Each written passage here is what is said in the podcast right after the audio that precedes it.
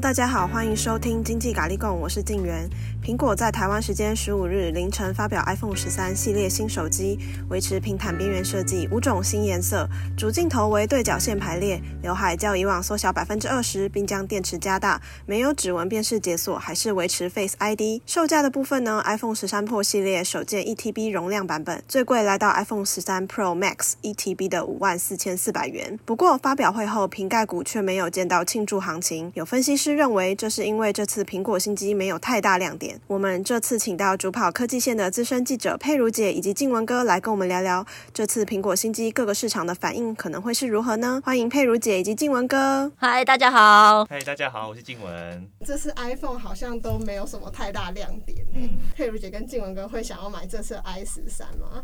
嗯，我自己也觉得还好，因为其实我自己以前都是用 Android，那最近才刚换苹果的。那其实我觉得真的最大的是影响，真的是没有指纹辨识。对我来说啦，因为其实我还特别去换了一支就是有指纹辨识的 SE，哦，真的好用很，疫在这个疫情时代真的好用很多。这样对，就所以其实大家都很好奇，就是为什么苹果这么坚持不用指纹辨识，尤其是不管是 iPad Air 啊，或者是 iPad 这次新的 mini，其实都有在那个在按按那个开机键有指纹辨识。嗯，那那就是不管是屏下的或者是开机键的都没有指纹辨识，一直就是连，而且这两代已经在疫情下连续出了两代都没有指纹辨识，真的失望吗？失望，好失望。刚开始 i 十三要出来之前，大家也一直一直在期待在这一次里面会有指纹辨识的回归哦，可是其实最后还是没有。那我必须先讲就是。应该说，果粉跟 Android 的消费者一直都是一个不同的类型。如果你一一定要从规格上说啊，相机的画素，然后或者是电池的容量哈，或者是它的记忆体，其实苹果大概远远，你真的要这样比的话，一亿画素的那个像镜头啦，或者是一 TB 的容量啦，或者是这个多多大毫安培的电池啊，我觉得过你要从这个规格上来说啊，苹果能不能推出一个？很不一样的东西，我觉得，呃，好像不能这样看，因为其实苹果几乎你可以想见的哦，它都不是在所有的东西第一次出来的时候它就会出。例如说大荧幕，它已经到了 Android 不知道出了第几代以后啊，那时候大概都已经很习惯六寸以上，它才开始推大荧幕。然后或者是五 G 手机，Android 已经推了多少只的五 G 手机，满坑满谷的五 G 手机，哈，去年。iPhone 十二才开始有五 G，所以苹果向来不是一个呃要把所有最新的东西第一次呈现的一个公司。但是它的重点在于，它必须把那个体验做到一个最好。其实有些功能呢、啊，大家都会以为是苹果新创，其实 Android 早就已经出了，可是那时候可能没有人注意，然后也没有人觉得它有什么不一样。可是苹果一做了之后，就造成了风潮，因为苹果把它的体验做的太好了。那回到你刚刚讲那个 Touch ID，我觉得啦，因为呃 Touch ID 当然它很早就已经推出来了，就是在 SE 或者好几代里面都有，然后大家也都很喜欢。其实，在指纹辨识之前，Android 都不知道推了几代了，可是苹果做的就是最好，它的体验真的是非常的好。那后来它推了 Face ID，对苹果来讲，当然这是一个那一年大家会觉得是一个很大的一个进展，或者一个很大的变化，这样。那为什么他这次没有回来？我觉得现在你的那个 Touch ID 是在它是实体键嘛，实体键，对对对。那本来我们期待是一个屏下的屏下，那我觉得第一个是他可能是要屏下，他可能觉得他的体验还做的不够好，他必须一定要做到完美极致才会推出。然后第二个可能他还要试试看说。Face ID 究竟它的体验到还哪里不够好？例如说，可能戴口罩可能不能辨识。可是如果以后大家都要长期戴口罩，那也许它会 Face ID 再去重新去修正进化。Maybe 下一代 iPhone 十四的时候，也许会看到屏下指纹辨识。我觉得也许大家还是可以继续期待啦。因为如果以它的专利来讲，它的专利其实非常的多。那它的专利都还在，我觉得如果市场的期待这么的深，其实是有机会的啦。可是这样子的话就。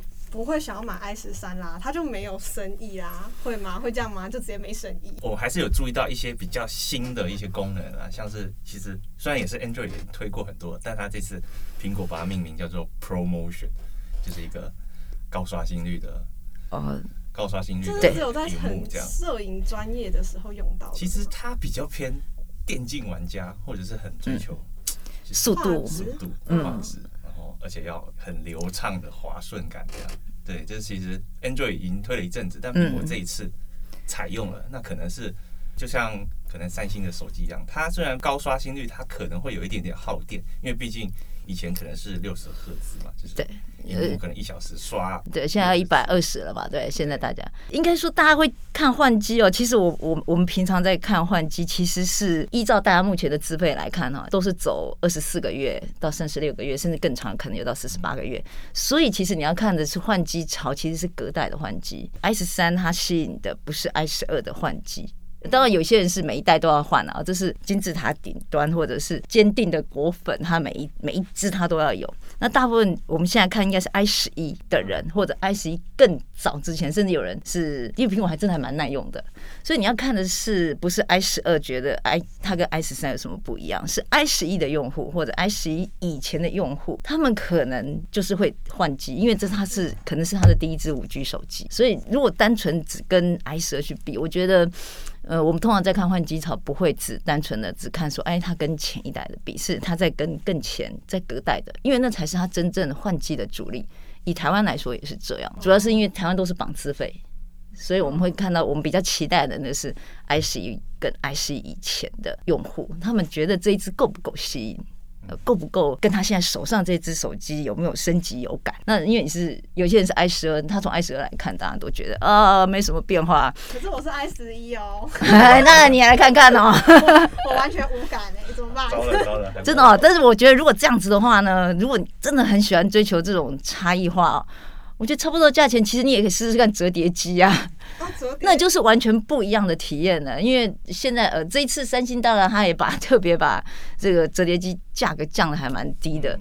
那如果你觉得五万多块，你真的很追求差异化，我想折叠机还真的是一个蛮不一样的体验。我之前有看到一个不知道是哪一家的折叠机，但是那一次折叠机好像七万多块。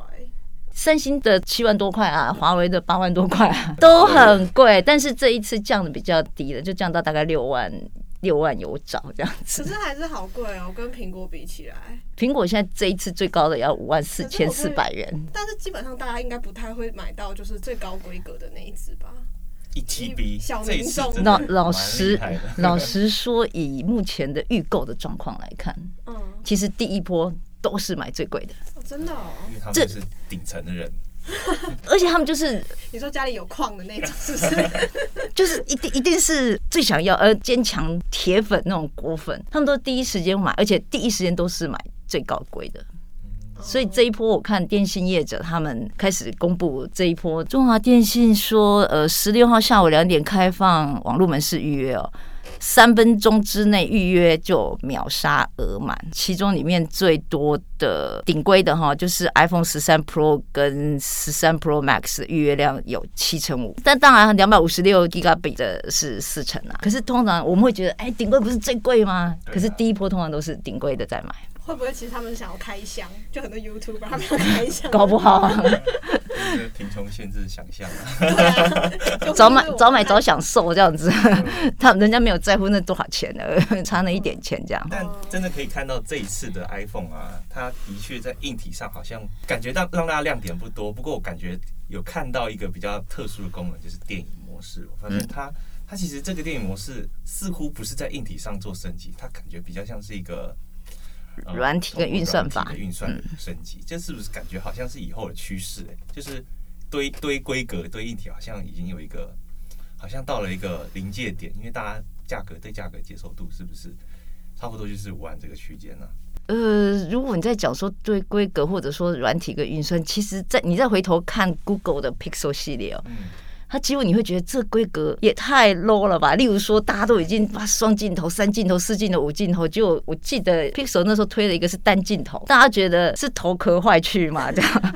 可是其实 Google 要证实的是说，硬体不是一个绝对的影响因素。我就是单颗镜头，可是我用我的运算法跟我的软体、我的技术，我让你呈现的那个效果出来，它还是比双镜头甚至三镜头更好。所以同样的，你刚刚讲说这个电影级的这种摄影模式。其实苹果在这一方面也非常的厉害。同样，你可能都是双镜头，或者是三镜头，或者大家都有超广角，大家都有长焦镜头，可是他所帮你呈现出来那样子电影级的录影，例如说，他说呃，这个人如果脸没有对镜头，你是对镜头，它自动会对焦到你嘛，类似这样子。它可以做到一个非常细致，然后你用起来会非常的顺，那真的也是苹果厉害的地方。我记得有一代的那个 iPhone 应该是 i 十一吧，那时候我就有在考虑说我要不要买 Pro Max，但是后来我就看到刚出大家都去买那个最高规的嘛，结果拍照效果超级无敌烂。虽然它很高规格，很棒，就是你可以拉到很广角啊，拍的很远啊，怎么样怎么样子，但是其实很多很多画面会扭曲。所以就导致说，它其实画面的扭曲是怎样？就是你会歪掉，你的脸都歪掉这样。广角的时候，边缘的脸会歪这样。要不然就是你的脚会被拍的太长，就是比例。这不是大家都好爱啊，每个人都要拍出逆天长腿吗？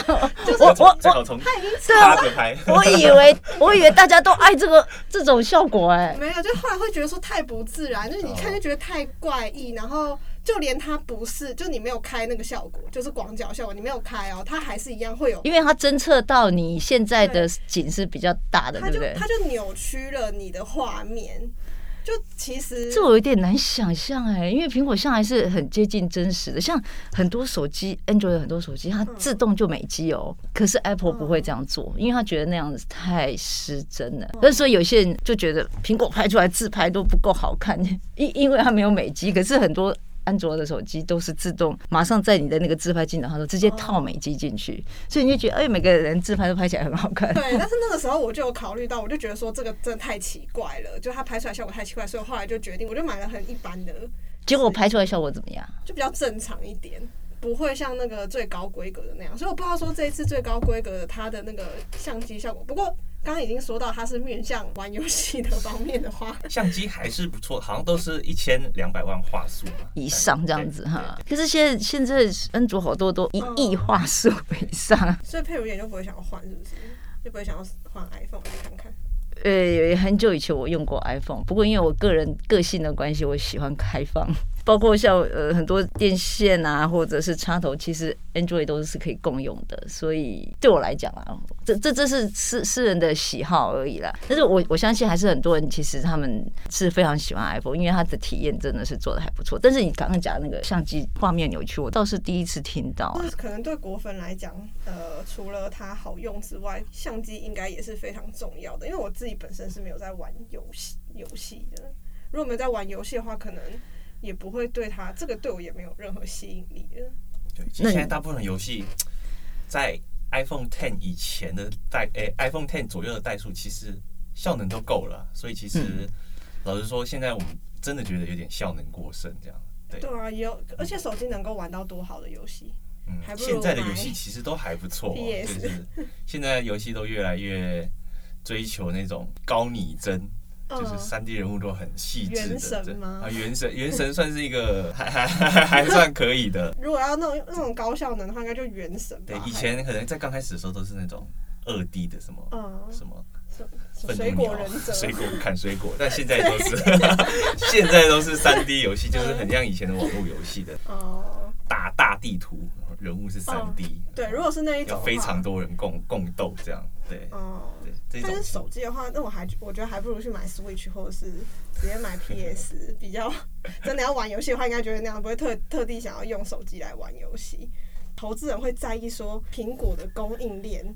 会不会有什么样子的变动？就是新机出来之后，如果市场上就是已经找不到这种哎、欸，我想要换新机的人的话，会不会他们的毛利率就下降了嘞？如果从瓶盖股，就是苹果新机发表，其实过去几年大概那个股价反应哦，大概七八月，因为九月就是发表会嘛，然后七八月的时候，股价会开始有一点升温的的感觉，因为那时候大概八月供应链就开始准备要备料了，就准备要上线生产，一开始一开始会可能小量生产，然后慢慢量再拉拉起来。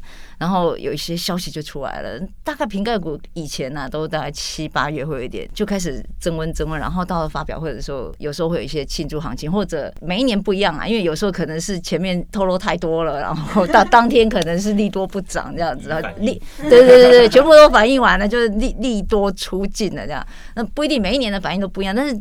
但是最少在那一段期间，你可以看到瓶盖股的一个热度。可是今年感觉是到目前为止，我都觉得看起来还算平淡。我觉得最少有两个因素，一个是立讯这一次加入了苹果的供应链里面嘛，这是他第一次加入跟呃红海，还有跟我们的合硕去分食这个 iPhone 的组装订单。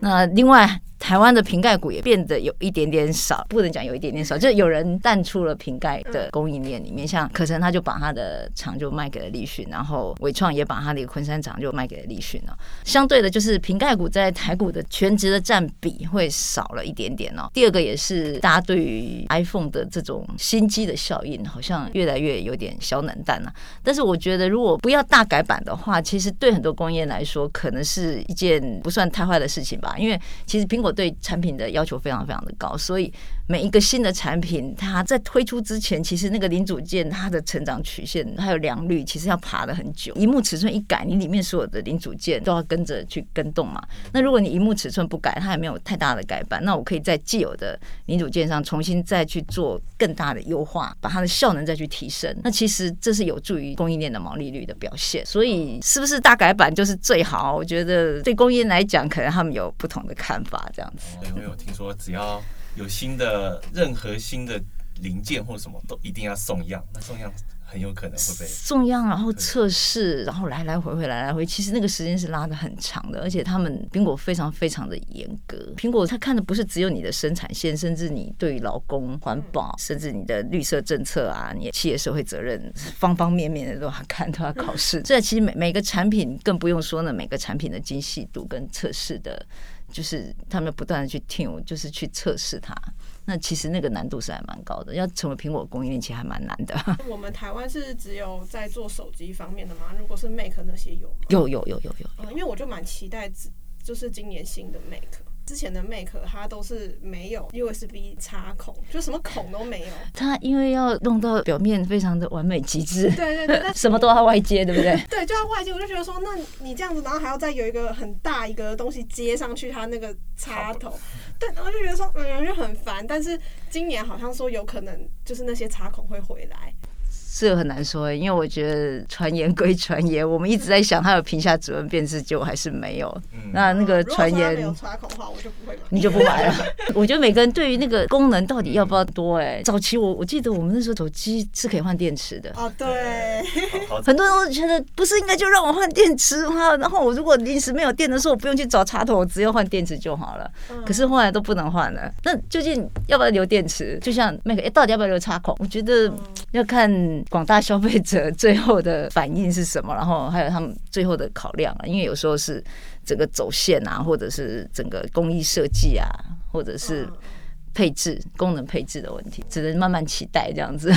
因为半导体相关产品缺料的问题，跟新冠肺炎疫情对生产线及消费市场的冲击的，苹果的对策是什么呢？对这个我还蛮好奇的，尤其是现在，其实不管哪一个产业都在喊缺料、涨价。什么都是涨，但这次苹果我们看到它的新机，好像没有涨的想象多，甚至甚至有一些比较呃低规的价格还比较低。嗯，那这些到底是是什么？库克真的有什么神奇魔法，还是他压榨我们台湾的供应链这样？如果如果我从之前红海的董事长，因为鸿海是最大的 iPhone 最大的组装厂嘛哈。那鸿海他们在法说会的时候，董事长就这刘扬伟就受到很多的法人就质疑啦，不是缺料吗？是不是？然后半导体的东西要涨价什么之类的，都都会质疑他缺料这个问题到底对鸿海的影响是怎么样？因为大家会看这个鸿海的股价嘛。当时我记得刘扬伟他就讲，他说，因为他的客户都是大客户，所以涨价的冲击没有那么的大。背后他的意思就是，这些大客户包括苹果哈，它是量很大，你就越有谈判的筹码，对方就越不敢。给你涨价，他跟别人涨可能都涨完了，你可能会是最后一个被涨价的人。第一个是这样，因为它的量很大，量大通常价格就可以确保。那我觉得这是第一个，苹果它在这个部分是有优势的。那第二个就是我刚刚讲的那个，不用大改版的话，对供应链的毛利率的维持是好的，所以它今年没有因为出新机然后大涨价这样子，甚至最低的低价越低啦，美金是没有变的，美金还是六九九美元嘛，但是我们台币我们因为汇率的关系，其实我们又少了一千块。我记得是二二九零零元嘛。嗯，这边是去冲它的销售，它的市占率。我们看到 Android 来说，很多都是高中低阶，所有产品通通都有。然后我们讲说是几个机海的战术，可是苹果早期它其实一年就是一只哎。嗯。它一只可以吃一年呢，这实在太厉害了。那现在它是比较多了，现在这一次有出到四只嘛，还有不同的容量的话，可能更多。那这个是它把价格带要慢慢去拉长了，甚至它去降价它的前一代。苹果真的很厉害，它可以把这个旧机当新机卖啊，然后甚至你现在去买到旧机，你觉得赚到了，这个太神奇了。因为其实 Android 的手机哦，旧机卖完就下架，然后就再见了，通常就是全力促销新机哦。可是苹果就是旧机还是可以继续卖，像这一次。是 i 十一就降到了两万块以下，很多人就觉得哦，好棒，那我要去买 i 十二好了这样。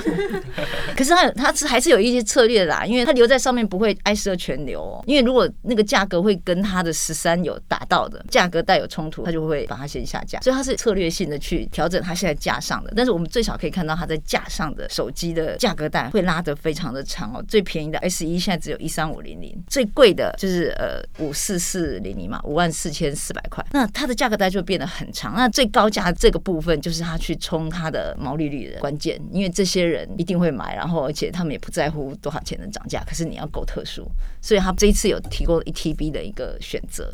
那我觉得这就是他在面对刚刚讲的缺料，其实他因为他有谈判的筹码，供应链在这边他会希望确保自己的毛利率。那他在改版上面没有做很大的变动，他把他的产品线的价格拉的这么长，在高端他还是可以确保他的毛利率。那我觉得这个是苹果他在这一次面对这样的市场的变动，他的策略。苹果说要，大家不敢不给啊。其实是哎、欸，我觉得真的市场就是这样子啊，你你买的多，你就有谈判的筹码。我猜想台积电也要涨价，其实缺掉真的是很严重。可是我觉得台积电怎么涨，你到只有大客户，他一定是最后才动的，因为他要考虑后续的订单，不是现这一次长期的客户的关系。我觉得这是下下一年，对对对对对，你大家还是要继续去维持这样的关系。那你这次涨价，下一次呢，人家会不会就换别人买了？这样大客户不能随便得罪啊。其实这两年我看到的新机。哦规格都变得更好，但是价格都变得更低。呃，PC 也是这样，因为以前 PC 非常非常的贵，现在 PC 很便宜了。有些东西你当然要看成本，那有些词其实要看市场竞争。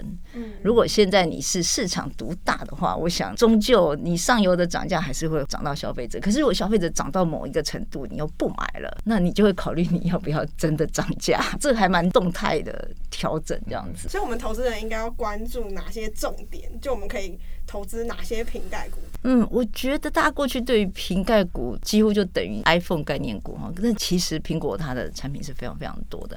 那我觉得以现在这样看起来，iPhone 的这一串哈，这次反应好像没有那么的明显。但是其实苹果它还有很多的新的产品，我觉得值得观察哦，包括。它在 AR 的布局，AR 已经讲了很多年了，到现在虽然我们还没有看到产品啊，但是按照这个透露的讯息哦，你会觉得它应该很快会有它的产品。那 AR 就会进到元宇宙的那个概念。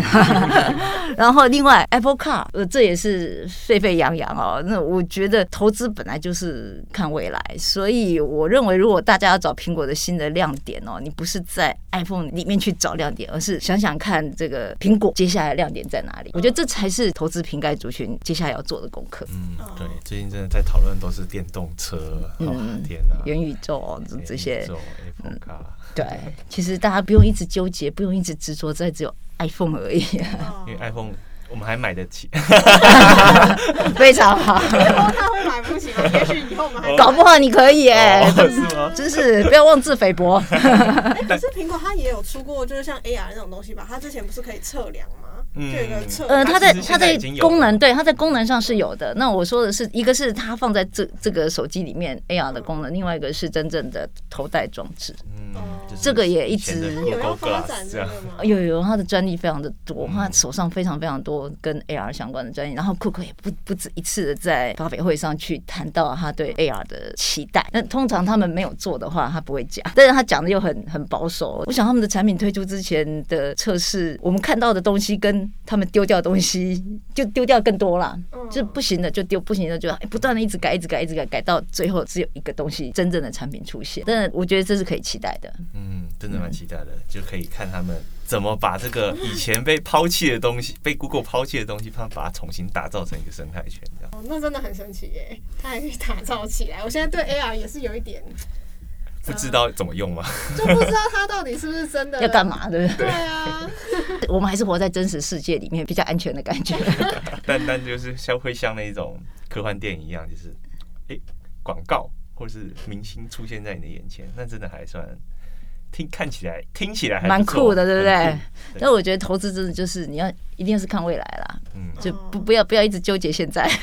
可是我觉得那个时候就是，就算那时候 Google 眼镜有出来，应该也有蛮多投资人会想说，那我就去投资它，因为我觉得这就是趋势。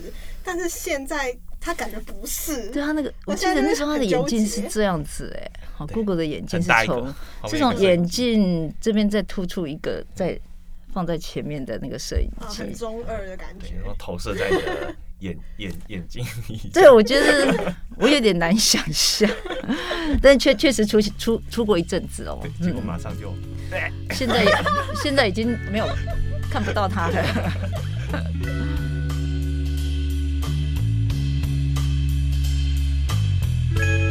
感谢大家的收听，如果有任何问题以及建议，或想跟我们聊聊，请不要客气，来信告知我们。喜欢我们的话，不要忘了到 Apple Podcast 帮我们留言评分五颗星。那我们下集再见喽，拜拜。